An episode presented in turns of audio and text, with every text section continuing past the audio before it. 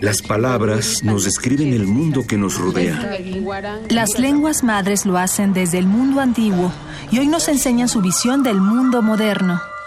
Radio UNAM y el programa de estudios de la diversidad cultural y la interculturalidad presentan Calme Cali. Una ventana para asomarnos a las lenguas que le dan riqueza a nuestra cultura. Palabras que dejan de ser objeto de estudio para ser protagonistas de la historia.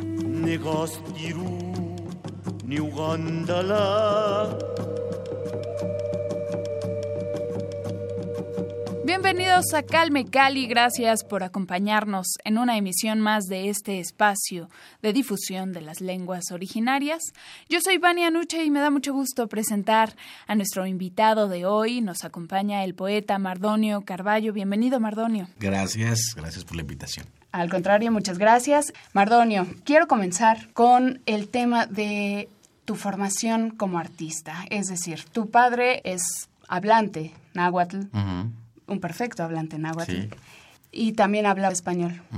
Tu madre era monolingüe y bueno, tu formación obviamente fue con base en estas dos lenguas. Podríamos hablar de que tú consideras que tienes dos lenguas madre y también otra pregunta en ese mismo espacio quisiera que nos dijeras cómo viviste tú este involucramiento hacia la lengua o si tú sentiste que hubo una censura en tu familia, una discriminación hacia la propia lengua, hacia el náhuatl. Sí, yo, yo, yo o sea, abrevé de dos aguas, ¿no? La de mi padre y la de mi madre. Mi padre, eh, el estudiado de la familia, que fue ese tercer año de primaria, pero le bastaron tres años para entender que hay políticas de Estado que no permiten que las lenguas indígenas florezcan, ¿no? Eh, él pertenece a una generación, tiene ochenta y tantos años eh, en estos días, y él pertenece a esa generación donde incluso eran golpeados por hablar la lengua indígena, ¿no?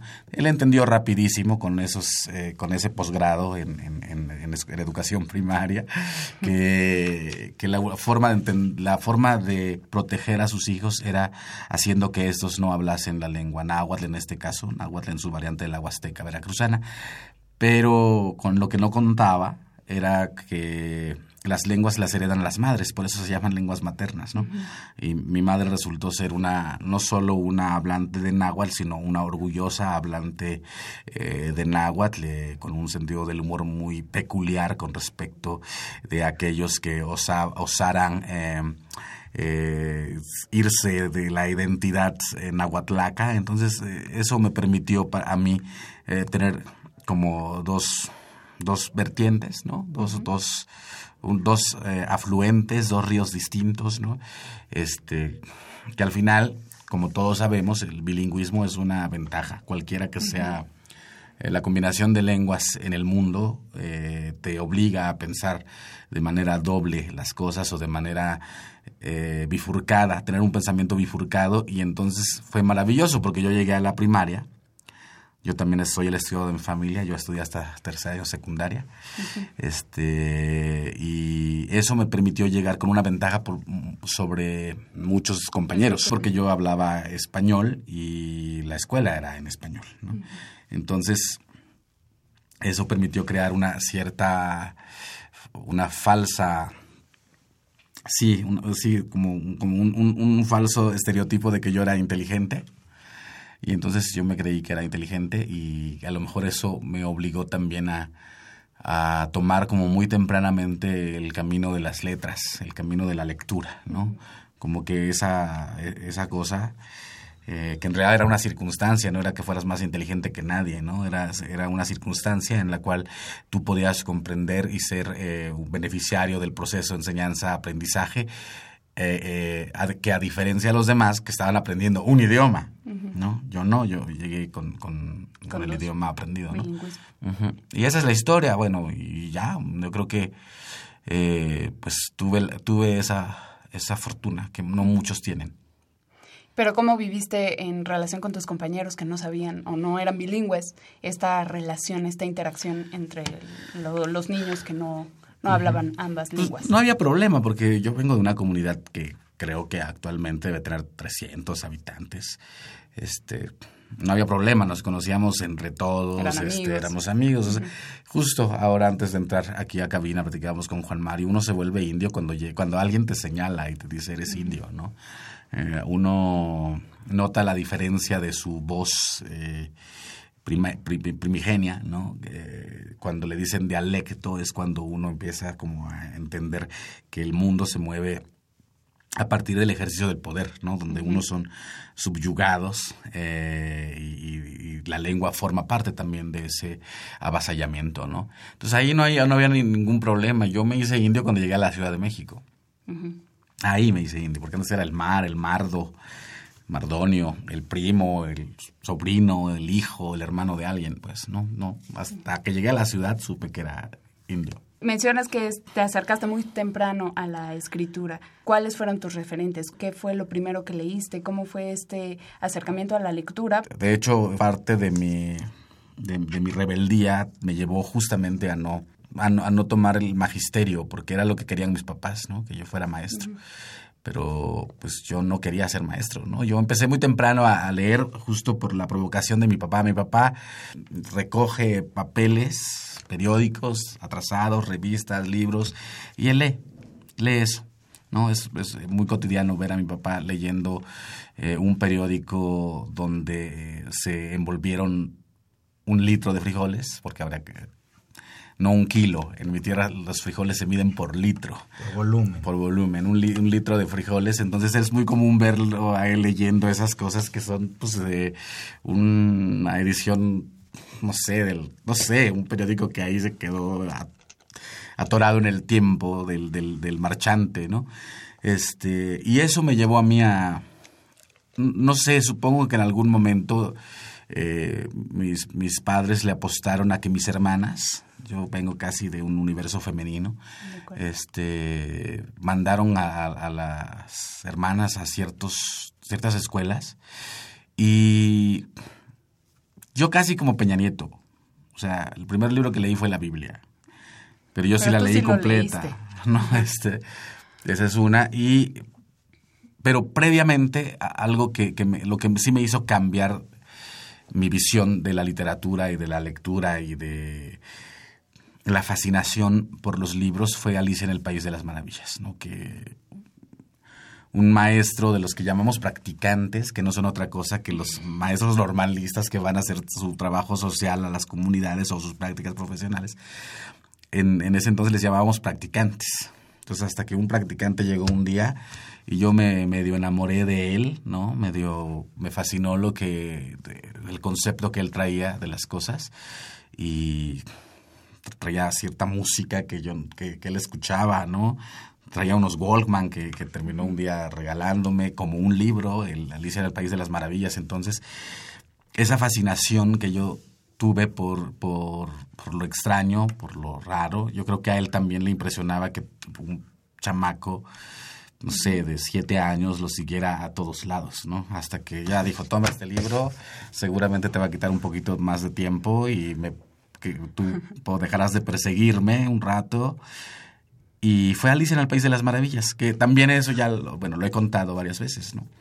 O sea, para mí que haya dioses que, que se enojen con, con, el mundo y manden un diluvio, para mí es lo más normal.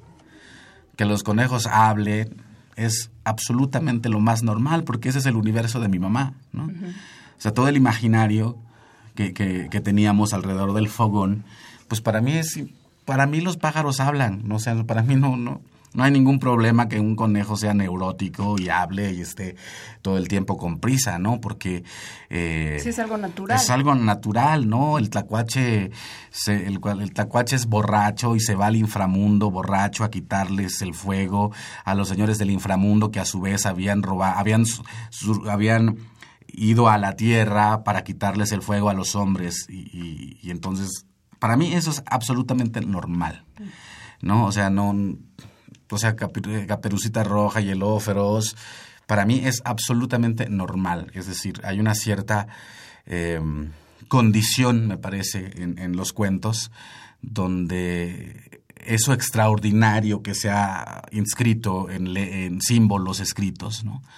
Eh, en realidad tienen una, una raigambre, ¿no? Un, un origen que viene del imaginario de los primeros habitantes del planeta Tierra. Por eso se conectan, por eso se parecen, solo que unos tuvieron acceso a la imprenta antes y nosotros lo seguimos. Algo maravilloso de la tradición oral, eh, todo aquello que mucha gente dice que nosotros desvirtuamos, en realidad lo hacemos más grande, lo hacemos más bonito. Cada vez que cuentas una historia, la cuentas con tu licencia, con tu emoción y le vas agregando. Cada, cada, cada vez que lo cuentas le haces un pequeño adendum, ¿no? Y ya es tu cuento, no es de nadie más, ¿no? Tiene tu sello. Tiene tu sello. Entonces, básicamente es eso. A mí los libros me parece que están sobrevalorados, pero me, gustan, ¿no? Pero me parecen que en realidad el conocimiento del mundo está en todos lados, ¿no? O sea, tenemos la fortuna que tenemos un instrumento ahora llamada libro, pero en realidad el conocimiento está en la calle, está en la gente, está en las voces.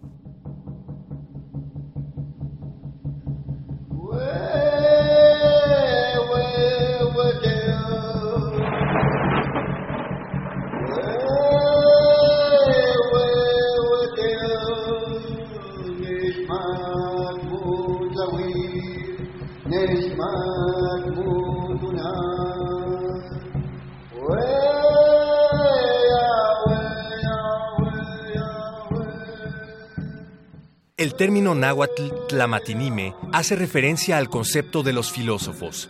Significa, literalmente, los que saben algo o los que saben cosas. En el Códice Matritense de la Real Academia de la Historia se encuentra una de las pruebas históricas más importantes que existen sobre los tlamatinime. En ese texto, Fray Bernardino de Sagún señala que la labor de los tlamatinime se asemejaba a la de los filósofos clásicos. Entre las funciones del tlamatinime destaca la de ser el temachtiani o maestro, al que se le considera el camino, la guía veraz para los demás. Es el encargado de conducir a las personas y a las cosas. Es cuidadoso y respetuoso de la tradición.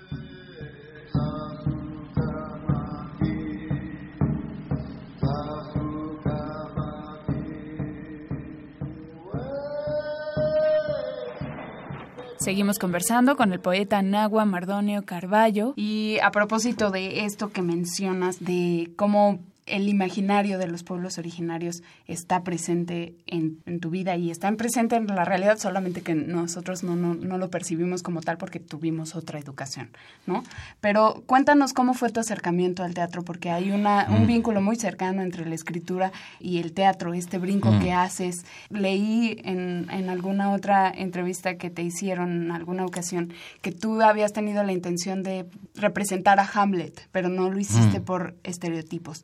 Cuéntanos cómo fue esta inquietud que tuviste para involucrarte en el escenario teatral. Sí, el otro día veía, y si no la han visto, se las recomiendo. Eh, ¿Qué te ha pasado, señorita Simón?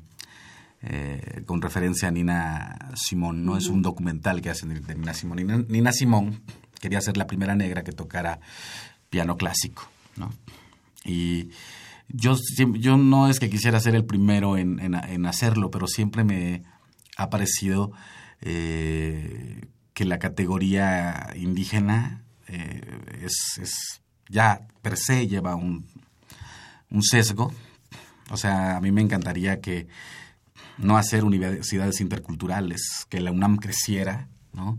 que la oportunidad de educación primaria, secundaria, la, eh, llegar a las universidades por el derecho propio, que tiene o por la responsabilidad que tiene un Estado para con sus gobernados de llegar a la universidad. o, sea, yo abriría todas las universidades. Sí, pero no hacer esta diferenciación. No hacer esta diferenciación que me parece necesaria, por supuesto, eh, en tanto las condiciones no son las mejores, ¿no? O sea, estamos conscientes de que eh, la mayoría de los indígenas, nuestro grado máximo de estudios, en su mayoría, es la educación secundaria. ¿No? Estamos ahora en una, en una camada nueva donde me parece que surgimiento, que el surgimiento de ciertos programas o de ciertas becas o de ciertos patrocinios incluso, pues si, si van generando esta posibilidad, ¿no? Eh, de que lleguen cierto número de estudiantes indígenas a, las, las, licenciaturas y eso. Eso es nuevo, no, eso, eso es nuevo, o sea, no... En, en, años anteriores eso no era posible. Tú salías de la secundaria y te volvías maestro y poco a poco ibas estudiando, pues, ¿no? Este, pero me parece ahora que, que, a mí e, esa parte nunca me agradó, ¿sabes? Nunca, nunca, me, agradó, nunca me agradó, pero lo supe muy, lo, supe muy claro. Yo lo entendí rapidísimo. Eh, yo tenía un encuentro con, yo siempre tenía un encuentro con la escena y con la escritura. Yo dirigía pequeñas obras de teatro en, en la primaria sin saber que era teatro y sin saber que eso se estudiaba. Para mí siempre hubo ese vínculo eh, palabra escena, palabra escena, ¿no? Pero cuando llegué a la Ciudad de México, que tuve que, yo llegué a los 14, intentamos estudiar, no pudimos, o sea, ni mi familia estaba preparada para asumir los costos de mantener a un integrante de su familia en la ciudad, en la Ciudad de México, este, ni mi propia formación eh, me permitía hacer frente a una ciudad eh, racista, en una escuela de clase media eh, racista, ¿no? Entonces nos salimos, luego, luego, no, no, no lo logramos, y me fui a trabajar. Y en ese lapso entre, entre que te enfrentas a la disyuntiva de seguir esos sueños artísticos y llevarte algo a la, a la panza, pues ganó el llevarme algo a la, a la panza. Y este, llegó un momento en que eh, fui seducido por todo el universo que nos contaban un grupo de amigos. Me inscribí en un CONALEP, que obviamente nunca fui, porque, bueno, sí fui, pero fui porque un amigo mío, ahora muy amigo mío, llegó como loco a decir, a decirnos, a invitarnos a hacer teatro. Y entonces yo me, me, me, enamoré, otra vez me enamoré. Bueno, no me enamoré. La única vez que he desistido de, hacer arte, el mismo arte me ha regresado. O sea, siempre me ha regresado. Yo, yo entré a ese Conalep pensando que, que, era hermoso tener amigos eh, de tu edad, ¿no? que, que, te cuentan historias maravillosas, ya sabes, las primeras farras, los primeros amores, ¿no? Eh, las primeras complejidades académicas de tu vida y bueno, eso me fascinó. Pero cuando yo llegué, llegó otro loco que nos dijo, vamos a hacer teatro y yo dije, no es la música, porque yo quería hacer música en un principio, este, no es la música, pero es lo más cercano. Y tenía claro que era lo único que iba a tener, porque no tenía dinero para ir a una escuela. No, o sea, esta escuela era porque estaba atrás de la casa donde yo vivía, no era que yo quisiera ir ahí pero era la única posibilidad. Entonces, yo dije, vamos a tomarlo, pero te digo, llegó el teatro. Y cuando quise dejar de hacer teatro... Te jaló de nuevo. Me, eh, fuimos a una audición a no sé dónde, que prometían las perlas de la Virgen para hacer la compañía de teatro de tal municipio. Fuimos, nos quedamos, nunca, nunca ocurrió nada, pero ahí el teatro me volvió a decir, no. O sea, tú, tú, tú no te vas de aquí, ¿no? Entonces para mí esa ha sido una aventura importante y entendí, pero entonces como el teatro me, me obligó a quedarme a su lado, eh, yo quería hacer teatro, mis pretensiones, ahora sí que salí pobre y fino. Eh, yo quería hacer Hamlet, o sea, a mí me gustaba Shakespeare, me gustaba Lorca, Durrenman, o sea, esos autores me gustaban a mí, Darío Fo me fascinaba, o sea, y me di cuenta que no, que no iba a ocurrir. Porque la escuela lo que genera es, son núcleos donde se, las gentes se van conociendo y entonces el que fue tu maestro ahora es un director y entonces te jala y te dice ven a la obra y entonces... Pero como no tienes ni de escuela, ni o sea, no tienes una formación eh, teatral escolar, no tenías cómplices con quien hacerlo. Mm. Y me di cuenta muy rápido, pues iba a hacer casting, iba, eh, me acercaba a algunos directores, que tuve la fortuna de trabajar con algunos directores muy buenos, eh, ofreciendo en prenda mi trabajo, ¿no? No me pagues, pero déjame aprender de ti. Y convencí a varios directores de hacerlo. Y esa fue la única forma que yo pude y entendí que nunca me iban a dar Hamlet. Lo entendí rapidísimo, que eso lo dan a, a Daniel Jiménez Cacho, que me encanta y le mando un beso, un abrazo. Pero así es.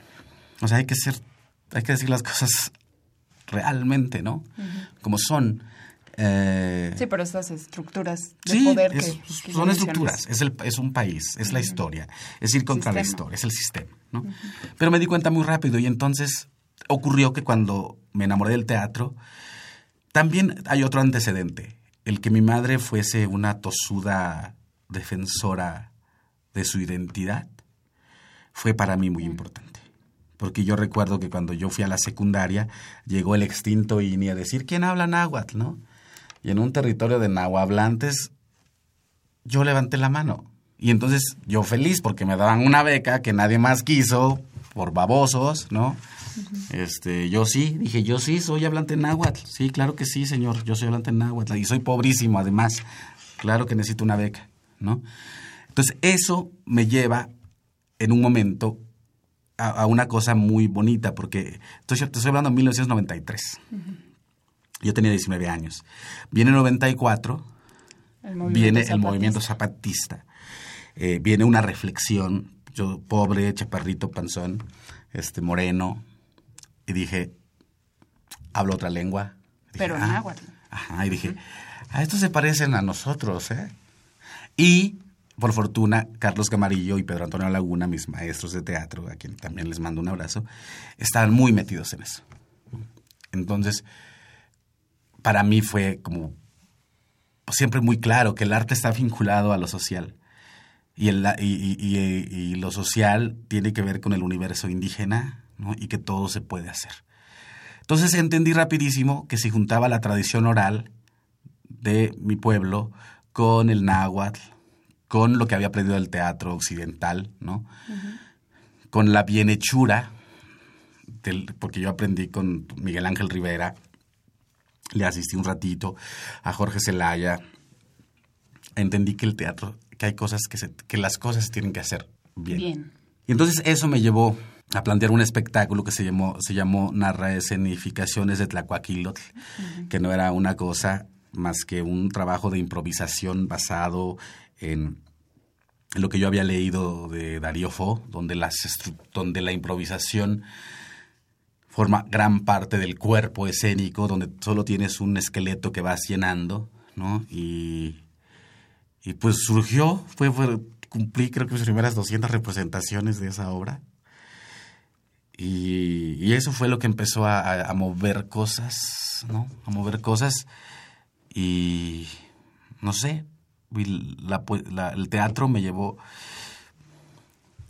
otra vez a la escritura, me devolvió a la escritura. Ya no hago teatro, ya no escribo, bueno, sí hago un par de piezas teatrales para específico para alguien que me los pide, pero ya no escribo teatro. Este, estoy más dedicado a la poesía y la poesía escénica es lo que más me gusta, creo, ahora. ¿Nos puedes compartir un poema en este momento? Sí, claro. Vuelve esta tarde cuando las plumas últimas del solave surquen con doradas líneas el cielo, cuando las primeras notas de la luna música inunden los oídos de los cometas y en vertiginosa danza las estrellas caigan hasta el fondo del mar y den a luz una estrella nueva. Vuelve esta noche que he robado un poco de sol en la punta de una cera que exprime un poco del jugo del centro de mi corazón uva para que te emborraches de mí cuando me bebas. He dispuesto para ti toda mi mesa, el postre será para mí mirarme en tus ojos par de aceitunas negras.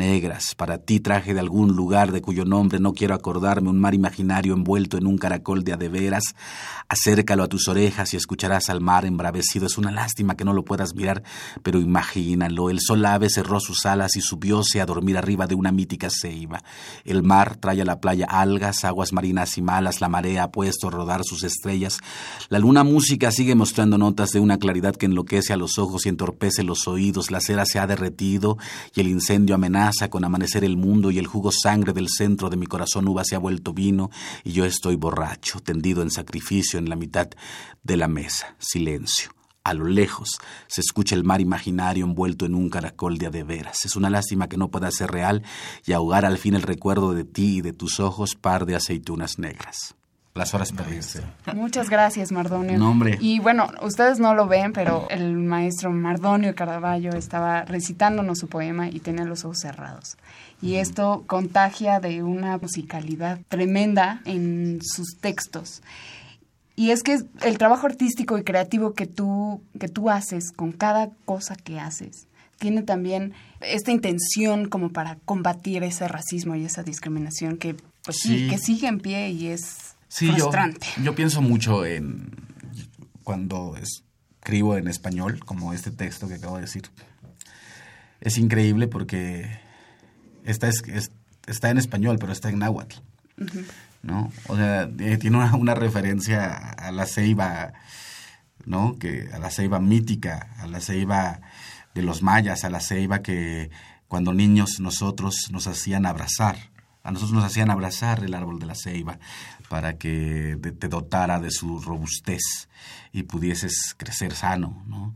Entonces, o sea, ¿por qué, por qué la ceiba? El otro día tengo un, alguien que hace, está haciendo una biografía mía y me pregunta de los poemas y, y es muy interesante cómo, cómo explicar una línea de un poema, ¿no? Y cómo lograr eh, descifrar las capas de un poema, ¿no?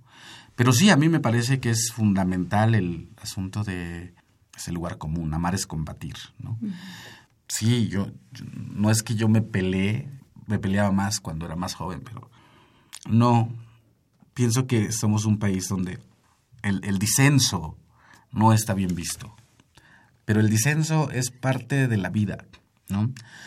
Nos dicen no te metas en política, no hables de fútbol, no hables de religión. Y yo digo, hablemos de fútbol, hablemos de religión y hablemos de política, porque es la única forma que tenemos para contrarrestar la, la, la, demagogia de un país que nos da pan pero no nos da libros, ¿no? Donde nos da pan en migajas pero, pero no nos hace reflexionar. Y solo se puede cambiar el mundo si lo entiendes, si lo comprendes y si trabajas convencido después de un proceso de reflexión de que se puede cambiar, ¿no? O sea, yo sí, yo no sé, yo todo lo que hago tiene un carácter de militancia, ¿no? Mi primer militancia es la belleza, mi primer militancia es el arte, mi primer militancia es hacer las cosas bien. A mí no me gusta que digan, ay, mira, lindito, ahora está dirigiendo cine, ¿no? Este, no, dirijo una película. Ahora no me gusta el apapacho y entonces ese apapacho fácil, me parece que también caemos mucho en México, digo que hay que huir del apapacho fácil. Y entonces, como indígena, pienso que hay que hacer las cosas bien, siempre con un grado de calidad el doble o el triple de lo que generalmente se pide eh, a los artistas.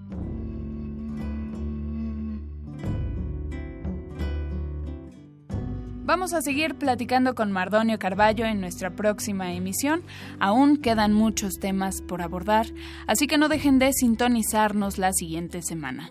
Compártanos también sus opiniones vía redes sociales en arroba Radio UNAM por Facebook y Twitter y al correo radio arroba. Gracias por su compañía y gracias al Programa Universitario de Estudios de la Diversidad Cultural y la Interculturalidad de la UNAM por su colaboración en este espacio. La producción estuvo a cargo de Paco Ángeles. Yo soy Vania Nuche. Hasta pronto.